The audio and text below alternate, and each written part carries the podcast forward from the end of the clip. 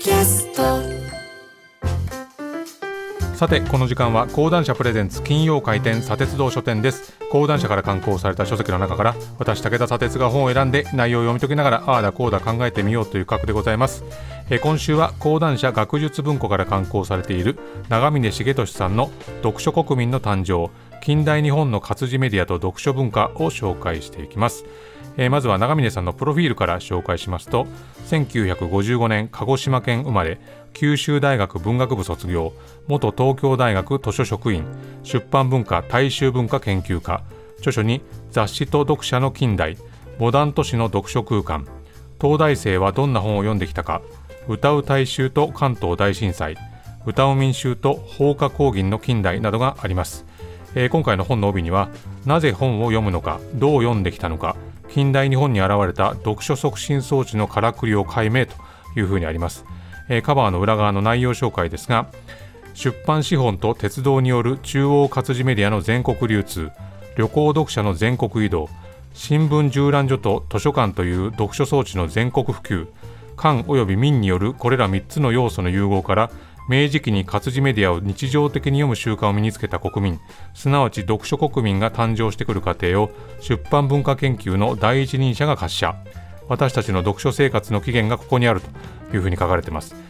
まあ、僕はあの編集者時代から合わせてもう20年ほど出版業界に生息しておりますんで、まあ、実に興味深いテーマだらけだったんですけれども、まあ、読書が好きな方にとってはですねそもそも読書っていう習慣がどういうふうに根付いたのかという、まあ、実はあまり知られてないところへ入り込んでいくこの本のスリリングさというのを楽しんでもらえるんじゃないかなというふうに思います。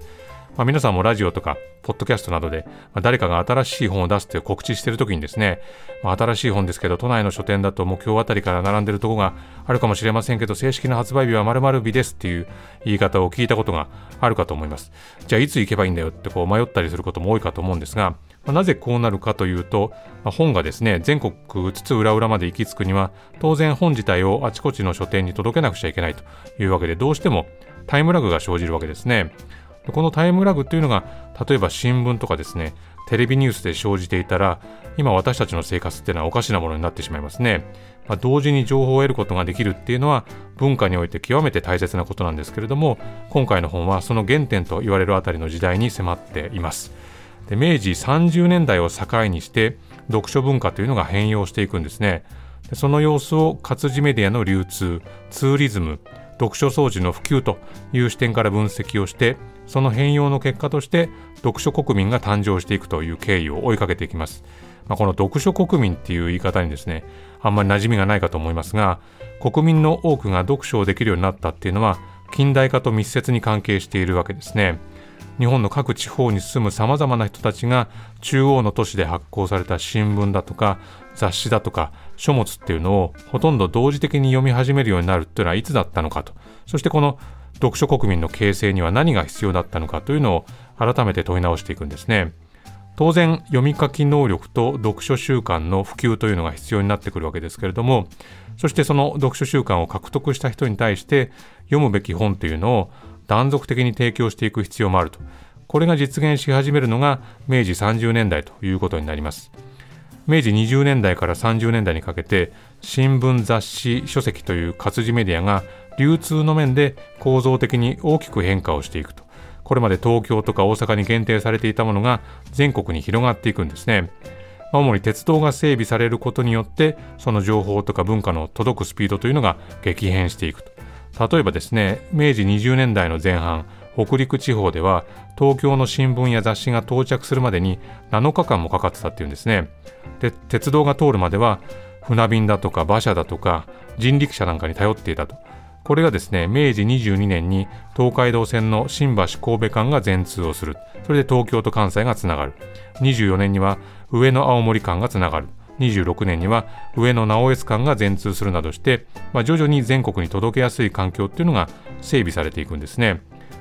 当然これ即日配送というのが可能になるとそこに記される情報も変わってくるっていうのは当然のことで読書環境も変わっていくんですね、まあ、ある程度行き渡るようになって全国読書圏というのが出来上がると今度はですね読書過疎地域っていう問題が出てくる、まあ、読書過疎地域は何かというと書店や新聞販売店図書館といった読書装置の欠落した地域のことでそういった場所に対する対策というのも考えられるようになっていくんですね。その事例がいくつか記されていまして一つは通信制図書館。これはですね郵送によって書籍の貸し出しを行うという仕組みで教育出版の分野で活躍していた山形定三郎という人が苦学生を対象に自分の蔵書の無料貸し出しっていうのを行ったそうなんですねただこれは結果的にはあんまり大きな成功はしなかったとなぜかというとですねこの山形さん自身が理由を語ってまして借りた人の高得心の欠如と貸し出し方法のまずさのために書籍の回収が困難だったということを挙げてまして、まあ、今から振り返るとさすがにそれはそうでしょうとは思うんですが、まあ、こういう先駆的な取り組みがあったからこそ今のですね読書環境が生まれたと考えるのは無理な話ではないというふうに思います。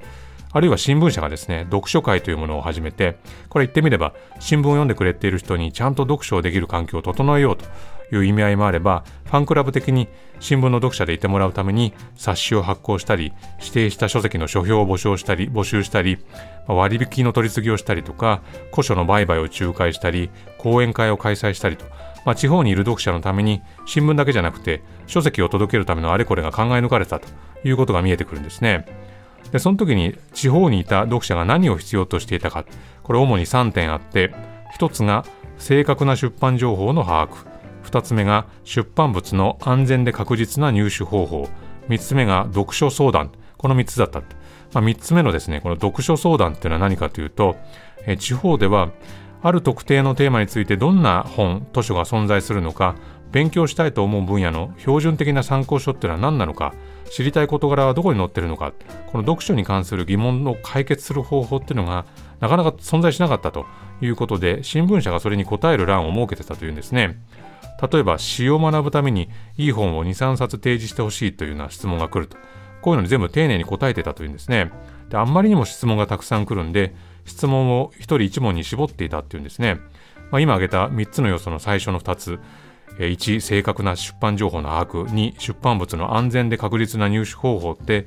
実は今もまだ完璧ではないところがあってですねネット書店の浸透などもあって確実に手に入れる方法っていうのは確立されてはきたんですが、まあ、本屋さんという場所が、まあ、偶然性というかですねそこに行ったからこそ手に入るものが見つかるあるいは見つからないっていうのはこの流通の不確実性というのが生んでるところもあるわけですね、まあ、そういう意味でもこの本は今に続く視点というのが数多く含まれていると感じましたね。まあ、この読書習慣が広まったのにはですね鉄道その鉄道の中で本を読むという習慣が広まったことが大きく影響してましてでも実はその移動中の読書っていうのは鉄道から始まったんじゃないんだと。人力車の中でも広がっていたんだと。これ人力車に乗りながらあの新聞を読む光景っていうのが記録されてるんですが、まあ、鉄道が各地で開通することによって一気に車内での読書というのが広まるんですが当初はですね夜の鉄道の照明の暗さっていうのが問題視されてこれじゃ読書ができないと。問題視する論考なんかが雑誌に載ってたりしたそうなんですね。で驚いたのはですね当時は社内で読んでる本を音読する人がいたという事実で音読と黙読が衝突してたっていうんですね。で徐々に音読はやめようっていう流れになっていくんだけれども明治42年に出された読書法についての一節ではこういうふうに書いたんですね、まあ、現代の言葉で読み直してみるとえー、汽車の中や電車の中や停車場の待ち合わせ室にて折々新聞雑誌の類を音読する人がいます。調子のいい詩歌や微文ならともかく普通の読み物を音読するようならばその人の読書力は押して知るべしって書いたんですね。この微文なら音読していいのかよっていう感じですけど、まあ、鉄道が敷設されて多くの人が旅に出かけるようになってその移動中に本を読むと。そして行き届かないところには行政が図書館の整備を丁寧に行っていくと。まあ、そういうことの積み重ねによって日本中に読書の習慣が出来上がっていた。これはまあ今では当たり前になっていることですけれども当然これ広まっていくプロセスがあるわけでこれ読書が好きな方にとってはですね本当に知らない事実が満載の興味深い本になっていると思いますのでぜひ読んでみてください、えー、今週はこの辺りでございます。このコーナーはポッドキャストでも配信しております。そちらもチェックしてみてください。以上金曜開店砂鉄道書店でした。